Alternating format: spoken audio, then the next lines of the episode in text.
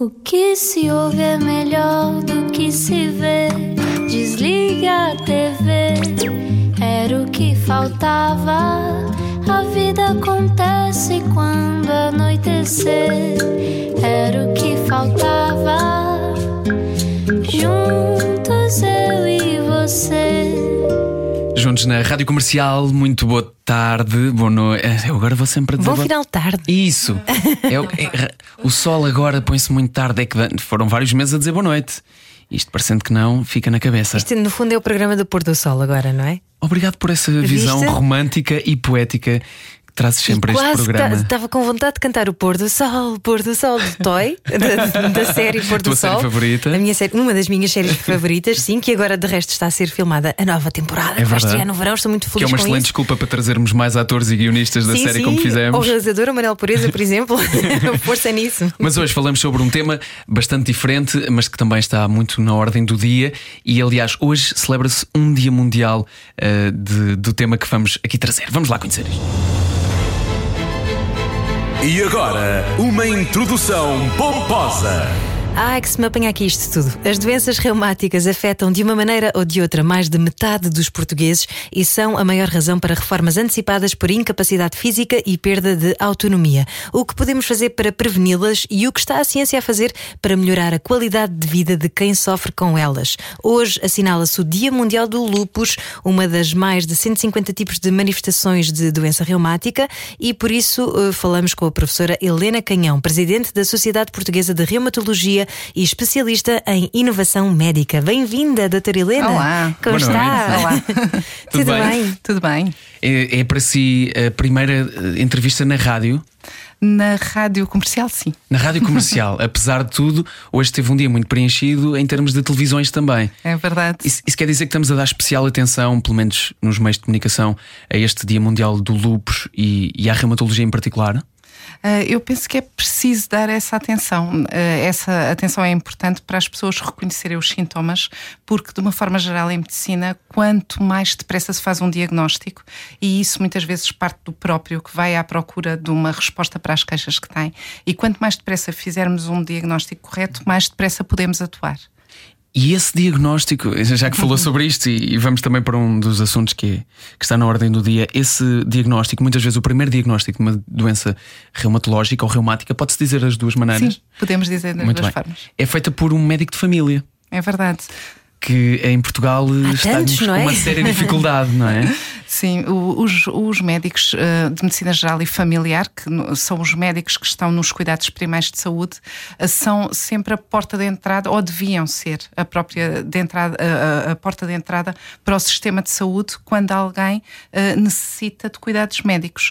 No caso das doenças reumáticas, são, como disse, as doenças mais prevalentes, mais frequentes.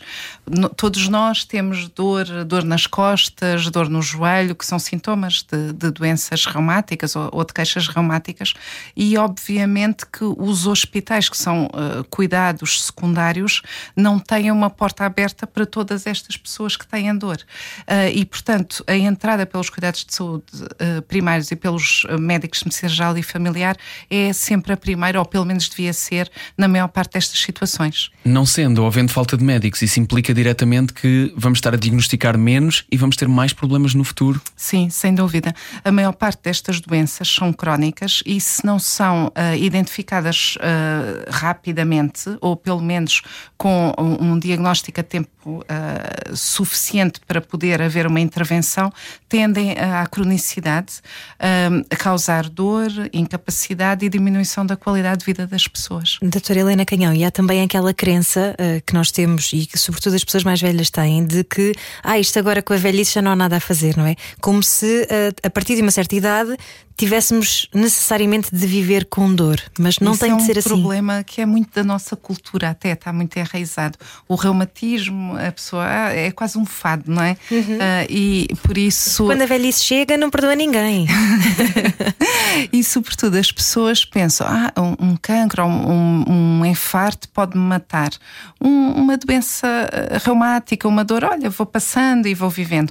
Mas isso não tem que ser assim, não deve ser assim, porque influencia enormemente enorme, imenso a vida das pessoas, a sua qualidade de vida, o seu bem-estar, o seu sono uh, e a sua capacidade de interagir com os outros e muitas vezes até de, por exemplo, ir às compras e, e, e ao, supermercado ou à mercearia e ter um, comida fresca ou manipular uh, uh, alimentos, portanto, coisas básicas, ou fazer exercício, movimentar-se, que são coisas básicas para também manter o resto da saúde, o resto da saúde física e o resto da saúde mental. E, portanto, é fundamental nós não aceitarmos a dor e a incapacidade, porque há forma de tratar nomeadamente não só com medicação, mas se calhar também o próprio exercício, não é? Mexermos-nos mais. Isso é, é, fundamental. É, por um lado, na prevenção, é melhorarmos os estilos de vida, fazermos mais exercício, comermos de forma saudável.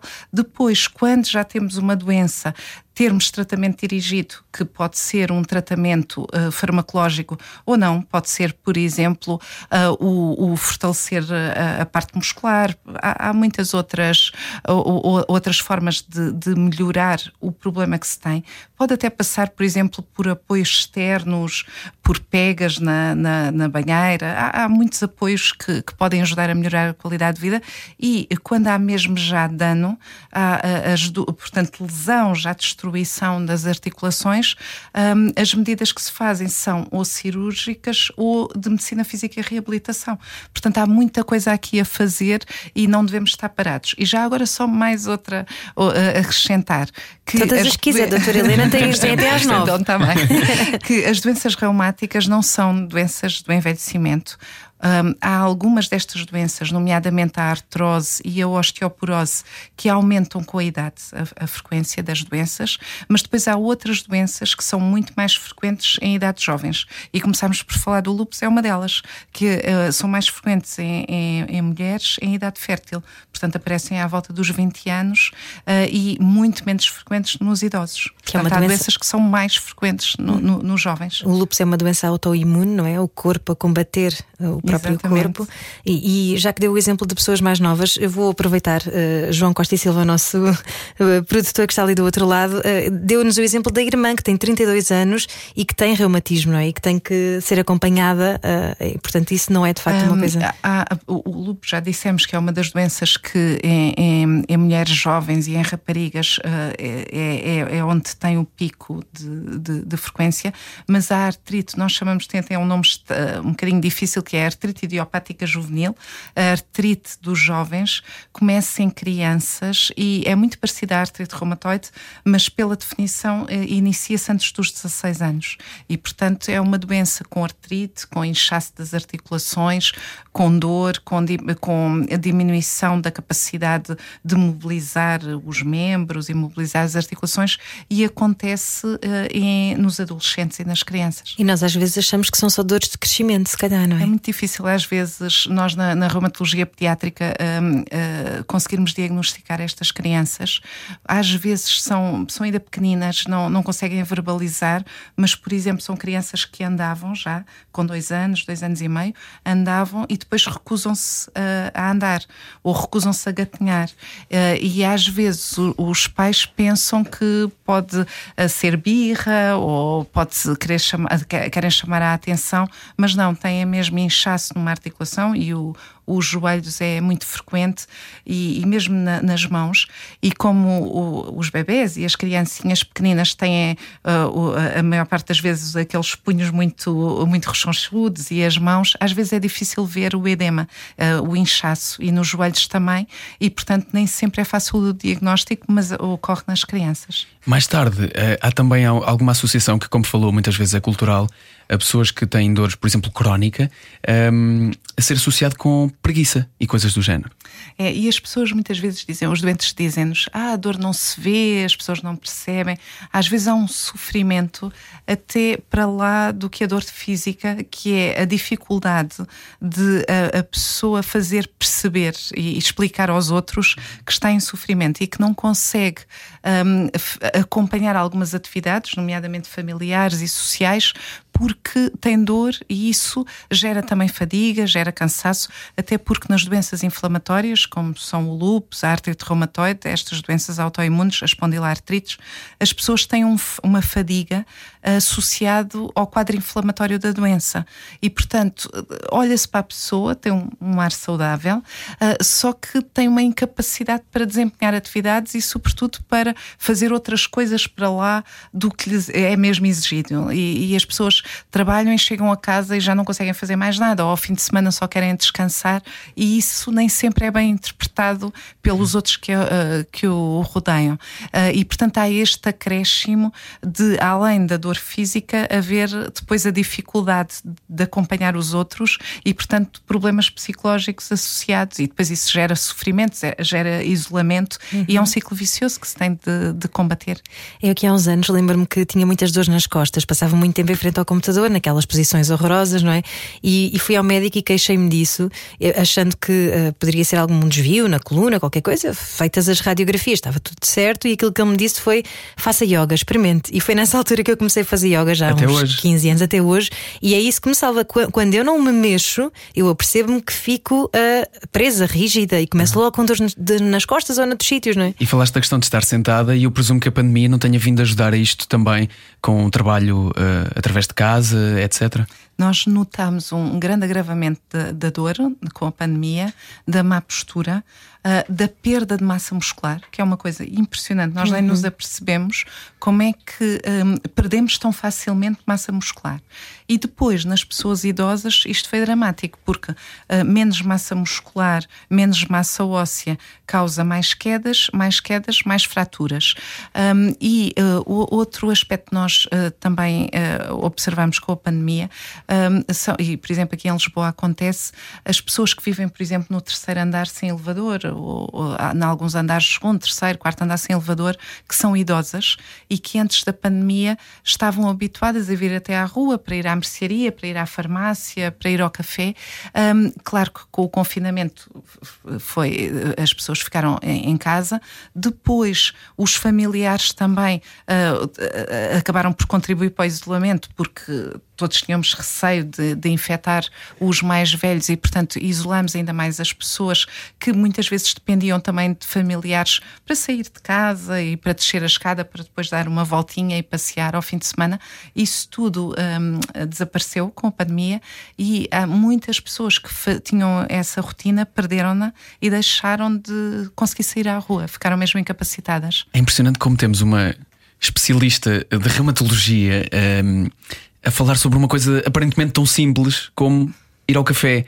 É que esquecemos mesmo do quão isso pode ser importante na nossa saúde, uma, um passeio tão, tão curto e tão simples.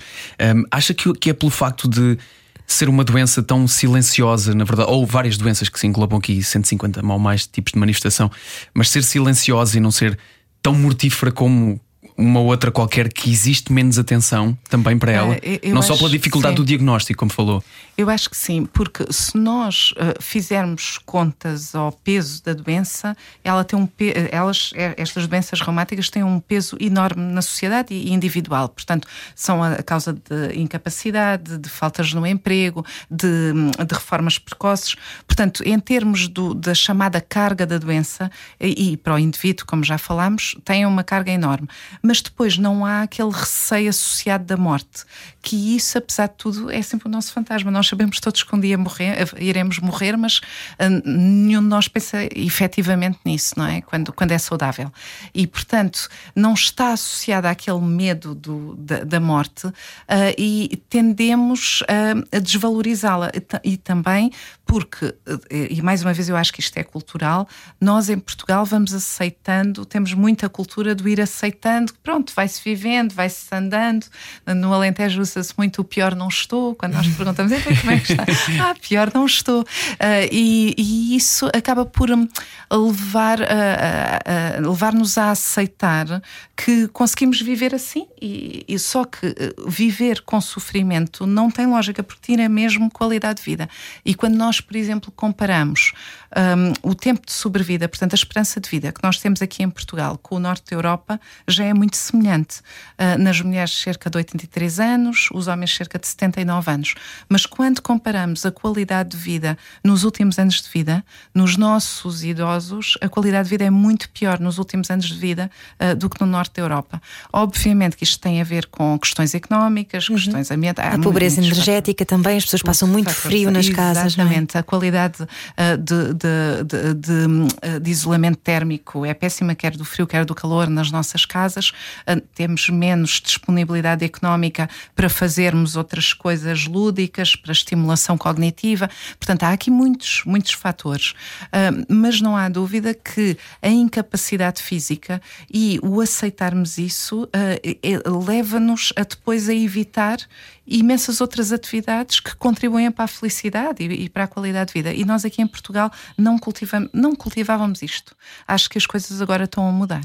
Há muito, há muito, aquela coisa também de ah, e não é agora, depois de velho, que eu vou ser operado. Eu lembro-me de ter esta conversa com o meu pai, que foi operado ao joelho uhum. no verão passado, e que ele próprio já assumia que Agora não há necessidade disso. Como não há necessidade? Claro que há, agora é que há ainda mais necessidade disso, não é?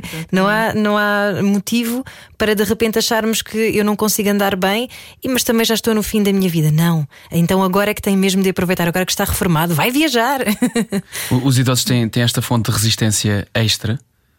Uh, eu... Ou também é, é, tem também são também o público mais difícil de aceder com informação. Uh, é isso, é que nós, as características dos nossos idosos estão a, a, a, mudar imenso e com as novas tecnologias vão mudar mais e com a inovação em saúde e, portanto, daqui a 10 anos vamos ter um, uma geração de idosos diferente da que temos agora. Mas uh, quando nós, por exemplo, no nosso grupo de investigação, uh, fizemos uma, um retrato em 2016 dos idosos portugueses e, mas foi um retrato usando, eh, fazendo entrevistas a, a cerca de 2.500 idosos representativos da população portuguesa e das ilhas, continente, e verificámos, por exemplo, que 70% das pessoas só tinham até ao quarto ano de escolaridade, que uh, eh, 60% vivia com até mil euros por mês e, e, mais de um terço dos portugueses viviam, idosos, viviam com 500 euros por mês no agregado familiar. E, portanto, isto são, não, não usavam computador, um, eram características que um, de pessoas que, na maior parte das, dos casos, tiveram vidas difíceis e, e habituaram-se àquela resiliência e, e ao uh, sofrer calados. Acho que os idosos do futuro vão ser diferentes e vão ser mais reivindicativos, podemos chamar assim, e, sobretudo, vão estar mais despertos para o, para o que é que é a qualidade de vida e, e, portanto, vão querer ter outras condições. Somos nós também, já, já sabemos um bocadinho mais sobre medicina preventiva, profilaxia e etc, não é? E por isso mesmo Sim. estamos a ter estas conversas, temos que para estarmos informados. Temos que levar essa mensagem também para todos. Uh, foi por isso que já teve a ambição, não sei em que ponto é que está este projeto, de criar uma espécie de, e são palavras, de de, de, artigos sobre este, sobre este estudo. Netflix da saúde para os idosos.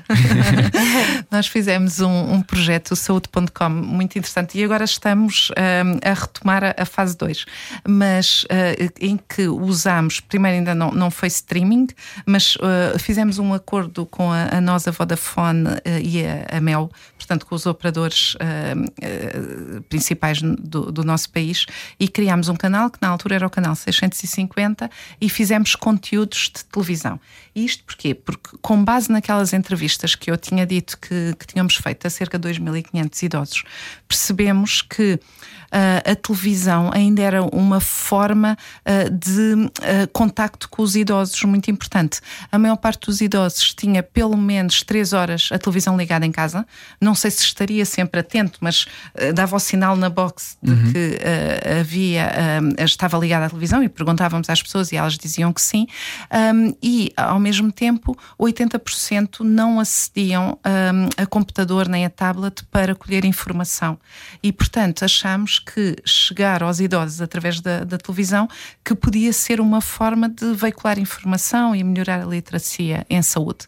E então fizemos uh, conteúdos, produzimos conteúdos dirigidos aos idosos, de exercício físico, uh, de uh, receitas saudáveis, mas ao mesmo tempo económicas e muito portuguesas, com a chefe Justa Nobre que, que, e depois com o apoio de nutricionistas. Um beijinho um, para a Justa, nós temos que trazer cá, que eu adoro toda a comida dela, transmontana. É ótima, é ótima. Tinha às vezes que tirar um bocadinho de azeite e assim, mas, mas, mas muito boa. e, e depois fazíamos inquéritos, era, era interativo, porque através do, do, do uh, comando podiam responder às uh, perguntas que nós colocávamos na, na, televisão e, portanto, fizemos esse, esse programa com conteúdos durante três meses uh, e as pessoas que entraram no programa, que foram selecionados através de centros de saúde aqui da, da zona de Lisboa, um, depois fazíamos uma consulta inicial, que na verdade eram quatro consultas, uh, com enfermeiro, fisioterapeuta, nutricionista e médico, e depois, três meses depois de receberem estes conteúdos educativos, voltámos a, a avaliá-los e a avaliá-los também a resultados de saúde.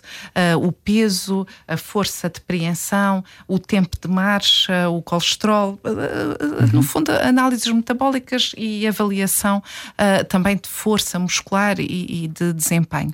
E um, o que percebemos é que, claro que eles também estavam no estudo e estavam motivados para isso e recebiam telefonemas, etc mas um, o, o, que observamos foi que com este programa que as pessoas melhoraram da sua saúde. Portanto, não é só o fazer uh, exercício, é depois medir o impacto que isso tem no peso, na massa muscular, uh, nas análises metabólicas, que são o colesterol, o açúcar. E às vezes basta estas, eh, isto para as pessoas deixarem de ser diabéticas. Eu, eu posso só acrescentar outra coisa que eu que ontem estava a falar com um colega meu que trabalha em Nairobi, num, num hospital, uh, num hospital em Nairobi, e que estava a dizer que estávamos a falar das alterações climáticas e como é que uh, impacta na saúde. Uh, e ele tá, disse que às vezes nós nem percebemos como é que o, o clima pode fazer a diferença, e neste caso até foi bom a consequência para a saúde, apesar de ser um problema. Naquela zona da África, com as secas, as pessoas têm de andar mais para ir buscar água, porque já não têm água até junto das, das aldeias que tinham.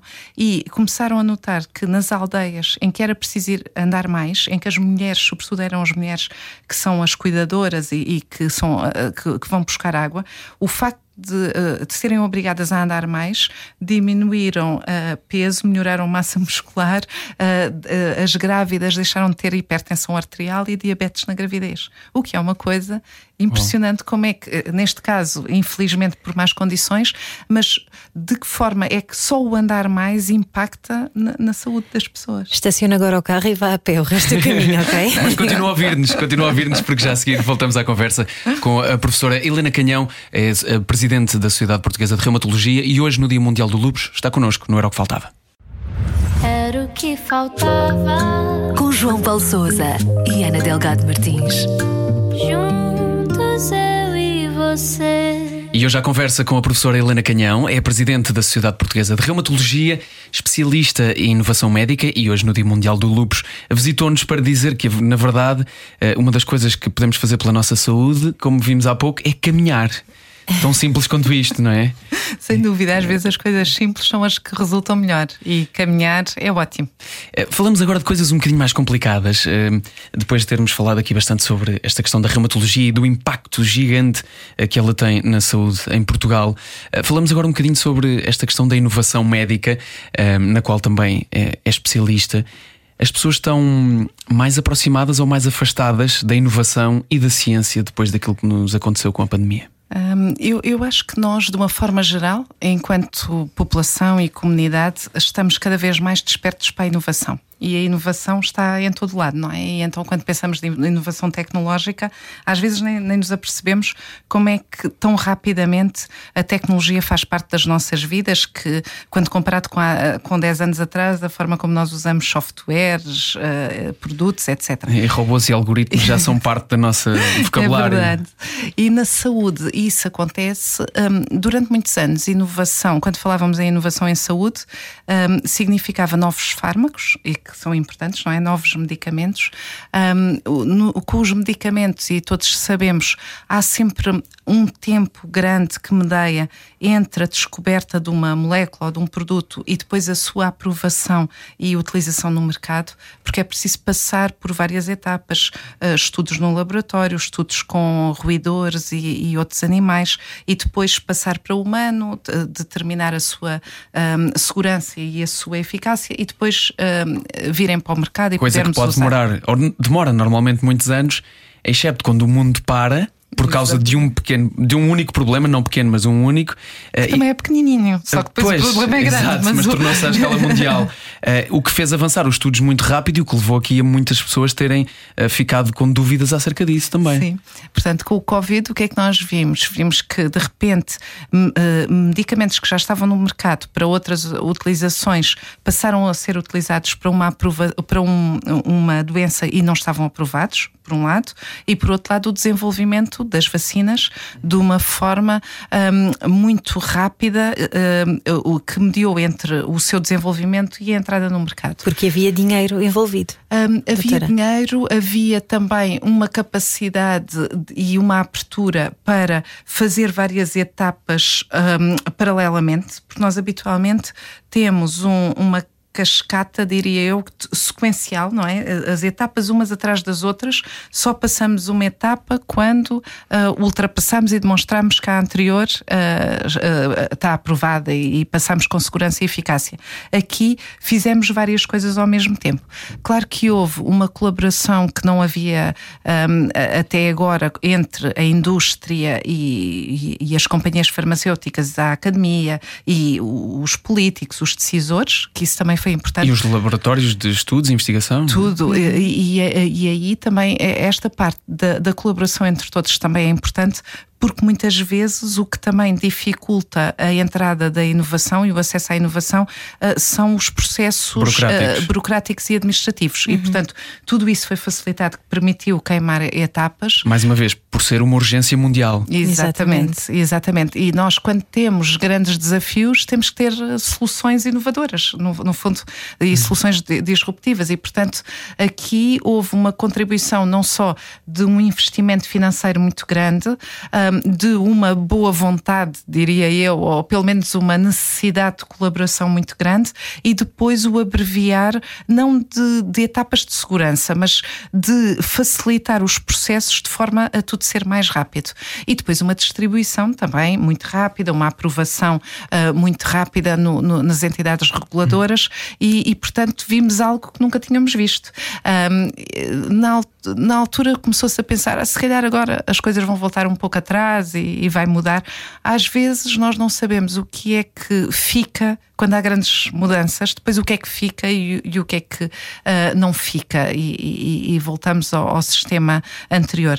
Mas eu uh, acho que apesar de tudo, há lições da pandemia que vão ficar, que vão ficar para sempre como por exemplo, eh, se calhar simplificar alguns processos, não? Eu lembro-me que na altura começou-se a apostar também nas teleconsultas, que eh, não tirando nunca o mérito do contacto físico pessoal, que é importantíssimo, porque muitas pessoas vão ao médico, eh, sobretudo aquelas pessoas que estão mais sozinhas, porque querem ser ouvidas, não é? Querem saber que alguém se preocupa com elas, é? Mas ao mesmo tempo há também aquele equilíbrio de se nós só precisamos de uma receita, se calhar é mais fácil não estar a ocupar o centro de saúde e fazermos isso remotamente, não é? É mais fácil. É isso mesmo. Eu, eu acho que para uma primeira consulta, pelo menos é, como, como eu, eu, eu habitualmente uh, faço, acho que uma primeira consulta precisa de um contacto presencial, porque nós precisamos estar com a pessoa, de falar com ela, de, de percebê-la uh, e de observar, de palpar, e, e, portanto, uma primeira consulta presencial acho que é muito importante. Às vezes, como diz, podemos ter uma consulta para vigiar um, se o colesterol baixou com a medicação que nós fizemos, se umas análises da tiroideia normalizaram com outra terapêutica, para renovar terapêutica. E, e, e às vezes vemos pessoas que moram a 200 km de Lisboa virem a uma consulta só para isso, perdem um dia inteiro, fazem o familiar perder um dia inteiro e às vezes faltam porque não conseguem fazer isso, não, não têm, uh, às vezes nem sequer têm dinheiro para fazer essa despesa, uh, ou estão sozinhas, pessoas mais idosas, e, e portanto, eu, eu acho que, que, isso sim é, é, uma ótima aprendizagem da pandemia, podermos fazer à distância algumas consultas, alguns cuidados, e outros têm de ser presenciais, como, como diz. Doutora, voltando aqui à, à inovação, a Helena, como pediu há pouco, Helena Canhão, uh, voltando aqui à, à inovação, um, e tentando fazer aqui um paralelismo também com aquilo que é a realidade de, da reumatologia em Portugal. Por um lado, a inovação a científica trouxe-nos um, uma esperança média de vida muito maior nos últimos anos. Um, por outro lado, algumas questões como a qualidade de vida, fazendo esta comparação diretamente com, com a parte reumatológica, um, nem sempre foi obrigatoriamente melhorada. Como é que se faz este compromisso entre uma coisa e outra? Um, a, a sobrevida tem aumentado muito por um lado, porque há doenças que antes eram mortais e que agora passaram a ser crónicas. Nós, quando, quando o HIV uh, eh, começou a generalizar-se, lembramos-nos que, que, era uma doença 100% letal, não é? Uhum. As pessoas que uh, se infectavam sabiam que iriam morrer. Uh, e agora, neste momento, é uma doença crónica que se trata com um comprimido, com dois comprimidos. Houve uma altura que era com 20, agora com, com menos medicação, e as pessoas vivem quase com o mesmo tempo de sobrevida. Portanto, por um lado, há um aumento de sobrevida, uh, porque um, houve avanços uh, não só na medicina, na ciência, mas também nas condições. Ainda há pouco falávamos do frio, do calor. O frio e o calor mata pessoas vulneráveis. Uhum. E por, por isso, de, das condições sanitárias, de, de, de, melhores condições de trabalho, havia pessoas que morriam com doenças profissionais porque uh, trabalhavam em más condições. Tudo isso permitiu aumentar a, a, a esperança, mas a, a esperança média média de vida. Mas depois, melhorar a qualidade de vida requer muito mais do que isso. Requer um investimento e uma oferta e um acesso a cuidados que às vezes, um, e sobretudo em países como o nosso, que não é um país rico, mas também não é um país em que as pessoas morrem, como em África, aos 35 anos ou aos 50 anos, um, mas que ainda não é, não tem todas as condições e todo o acesso a, a cuidados e, sobretudo, também a educação necessária para que a pessoa consiga lidar melhor com os seus problemas de saúde, acaba por ainda ter muitos problemas de qualidade de vida. Um, e aqui a inovação, eu há bocado falei que inovação em saúde era, por exemplo, o desenvolvimento de novos fármacos, há o desenvolvimento de novos dispositivos, por exemplo, as próteses, como há bocadinho tínhamos falado, as próteses articulares, uh, uh, pacemakers, etc. Isso são tudo dispositivos médicos que têm havido um desenvolvimento enorme, stents, uh, aparelhos vasculares, etc mas depois há o outro uh, aspecto que são pequenas soluções que podem melhorar a qualidade de vida das pessoas, porque uh, se tem dificuldade de apertar botões, uh, alguém que fez uma fratura do, do húmero, uh, do osso do braço, tem dificuldade de chegar a um armário. Às vezes são pequenas coisas um, que, com aparelhos de apoios e de ajudas técnicas, podem melhorar a qualidade de vida. É, é que, na verdade, isto foi, agora que penso sobre isto, foi, foi tão rápido que se avançou tantos anos na esperança média de vida que nos esquecemos que isso iria trazer mais anos de viver com dor, por exemplo, mais problemas com, com o avanço dessa idade. E falta de, de autonomia. Uhum. Uh, eu, eu, por exemplo, uma vez um, visitei umas casas inteligentes na Noruega, que eu não percebia o que é que significava casa inteligente. Um, e então são coisas simples que eu, quando comecei a ver as casas, pensei, mas nós também temos isto tudo, que a pessoa acordava à noite para ir à casa de banho e as luzes iam-se acendendo. Uma casa preparada, completamente preparada para idosos, climatizada, obviamente, estávamos na, na Noruega, mas depois luzes a acender para a pessoa não cair à noite quando se levanta.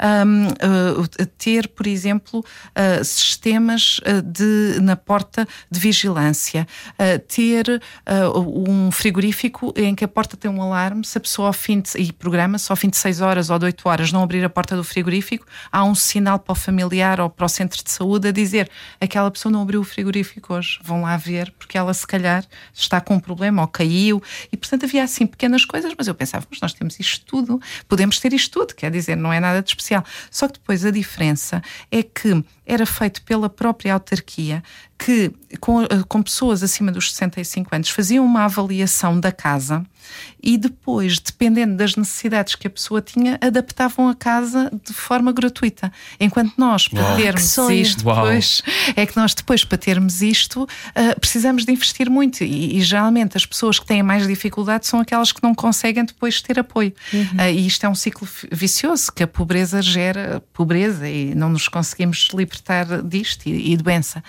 Um, e estas pequenas coisas, às vezes que são simples, fazem a diferença. É verdade. Uh, completamente. Acontece muito com as pessoas de mais idade que depois uh, têm o quarto no primeiro andar e não conseguem subir as escadas, não é? E terem que reinventar um quarto na sala e depois criar uma casa de banho improvisada, uh, algures, não é? Claro. E, e isso é, é uma dificuldade, não é? Grande. E, porque geralmente implica investimento monetário que há muitas pessoas que não podem Uhum. e financeiro e, e outras vezes as pessoas acabam por viver mal uh, com as condições que têm porque não têm acesso um, a aparelhos, a dispositivos, a ajudas uh, técnicas. Uh, e daí o outro nosso projeto que é o Patient Innovation, que são inovações por doentes e cuidadores, em que as próprias pessoas que sentem as dificuldades desenvolvem este tipo de dispositivos, de aparelhos, O próprio doente? o próprio doente, ou então no caso de pessoas mais idosas ou de crianças, os cuidadores, mas os cuidadores informais, as filhas, os pais, um, que desenvolvem um, soluções que permitem melhorar a qualidade de vida. E depois, na plataforma, numa plataforma online, nós partilhamos essas inovações de todo o mundo e podem ajudar outras pessoas. Geralmente são soluções baratas e têm outra vantagem que podem ser desenvolvidas, por exemplo, um doente de Parkinson tem dificuldade em, em, em fazer uh, movimentos, em andar, mas um doente com Parkinson pode ter a mesma dificuldade que um doente com uma artrite, por exemplo, apesar da doença ser completamente diferente, mas a solução que o ajuda na qualidade de vida até pode ser a mesma. E, portanto, depois há esta uh, colaboração entre pessoas com doenças diferentes e que é muito interessante. Que coisa tão importante isso é. É, é que é mesmo deve ser o seu, um dos seus grandes dilemas uh, na, na, ciência é precisamente isto. E, e, então a professora estudou em Harvard e, e, e é investigadora e fazer-se chegar coisas tão complexas como aquelas que se estudam e descobrem a pessoas uh, tão precisadas disto, mas tão normais da nossa vida mundana do dia a dia. É esta a grande dificuldade, é esta ligação entre uma coisa e outra? Um, eu acho que nós, quando tam, estamos a fazer ciência, estamos de alguma forma sempre a pensar que um dia vai ter impacto nas nossas vidas. Uhum. Claro que depois depende muito da, da ciência que, que, estamos a desenvolver e da distância que estamos até à, à pessoa, não é? Porque às vezes estamos a mexer em ratinhos ou em moscas, mas o final e, e, o objetivo final será sempre o de ter impacto na vida de alguém. Uh, e quando estamos próximos de pessoas, temos que estar sempre, sempre a pensar se qual o significado do que fazemos. Eu acho que isso é muito importante, mas, mas, em todas as áreas, não é? Quando estamos a trabalhar com transistores, quando estamos a trabalhar com rádio, quando estamos a trabalhar. É mesmo importante pensar porque é que nós trabalhamos, nós quando trabalhamos, gastamos tantas horas do nosso dia, é, às vezes é com sacrifício também nosso pessoal, familiar, porque é que nós estamos a fazer isto? E, e habitualmente é, é, melhor e é, é, é, mais rewarding, mais, mais compensador se uh, fizermos algo que contribua para a melhoria da vida das pessoas. Um, e, e, por isso um, fazer esta ponte eu acho que é muito importante. E ao mesmo tempo, esta questão da patient innovation, esta plataforma, é, deve ser super útil porque não há ninguém que conheça a própria dor mais do que o próprio paciente, não é? E as dificuldades, é isso, porque às vezes um, nós, eu, por exemplo, uma solução muito, muito simples que nós tínhamos, uh, que temos na plataforma, uma, uma vez a, a filha de um doente com demência, um, e, e, não, não foi só uma vez, era, era um drama a, a alimentação e as refeições, porque o senhor tinha muita dificuldade, em, portanto, o pai, em, em encontrar num prato onde é que estavam as ervilhas e o frango e o arroz, e demorava horas para comer e começaram-lhe a dar a comida à boca. E uma vez ela pôs um prato branco e ele comeu rapidamente. E depois, retrospectivamente, percebeu que tinham um, um conjunto de louça que era muito florida, que era a que usavam sempre, cheia de pintas e de bolas, e o senhor, no meio daquelas cores e daquelas figuras do próprio prato, prato, uh, pintadas no prato, não conseguia distinguir os alimentos. Uau. Bastava pôr um prato, um prato branco para ele conseguir uh, comer sozinho e voltar a ser autónomo.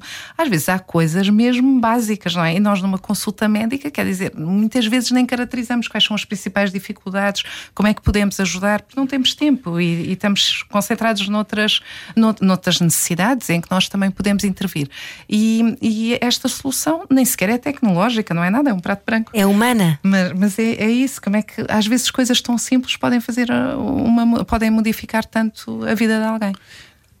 Bom, falou de questões tão, tão profundamente humanas, mas uma delas uh, sobre esta questão de às vezes não ter tempo. Isto também é, e voltando ao início da nossa conversa, o, um problema de não haver tantos médicos disponíveis. Pois, isso é um problema em relação aos médicos e em relação aos profissionais de saúde de uma forma geral, enfermeiros, psicólogos ligados à saúde. A quem muito agradecemos do fundo do nosso coração. Fisioterapeutas, nutricionistas.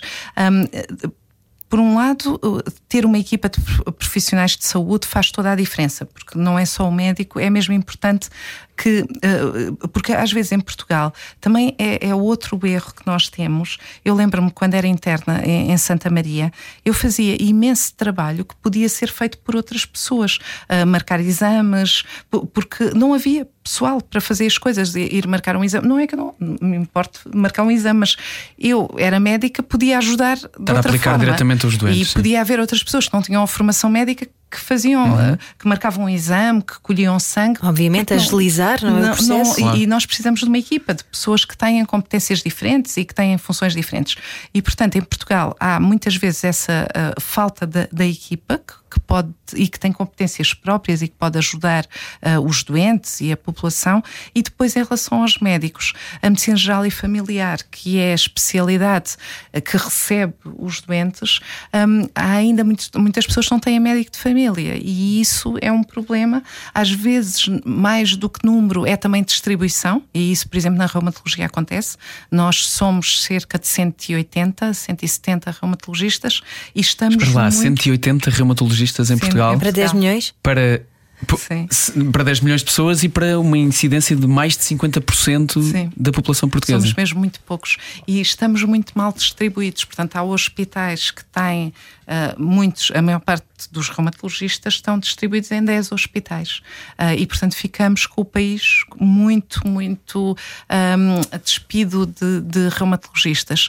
Uh, e depois o, a medicina geral e familiar também muitas vezes não consegue responder porque também os sítios onde têm menos especialistas frequentemente também têm, têm menos especialistas de medicina geral e familiar, não só especialistas hospitalares, como de cuidados de saúde primário, uh, primários. E muitas vezes também é em populações que têm menos acesso, que têm piores estradas.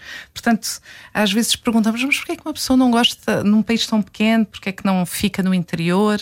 Mas às vezes tem a ver com isto, não é? Com as condições, não é pela distância aos grandes centros, são mesmo as condições todas à volta. Acesso à saúde, por exemplo. De acesso à saúde e também acesso ao emprego, acesso claro. à educação, acesso a tudo que, como vimos ao longo desta conversa, esse, esse acesso à educação pode levar-nos a ter menos problemas de saúde também e certamente, tudo isso tornar uma bola de neve muito positiva. Nós, quando fazemos, um, um, estudamos fatores preditivos de saúde ou de doença, a baixa escolaridade é sempre um fator de mau prognóstico porque uhum. uh, muitas vezes também porque está associada a menos meios financeiros, uh, mas uh, são, acabam por ser pessoas com menos literacia ou com menos escolaridade que é um marcador também de menos condições económicas, menos acesso à saúde, menos acesso à alimentação saudável, menos acesso a tempo livre para fazer um,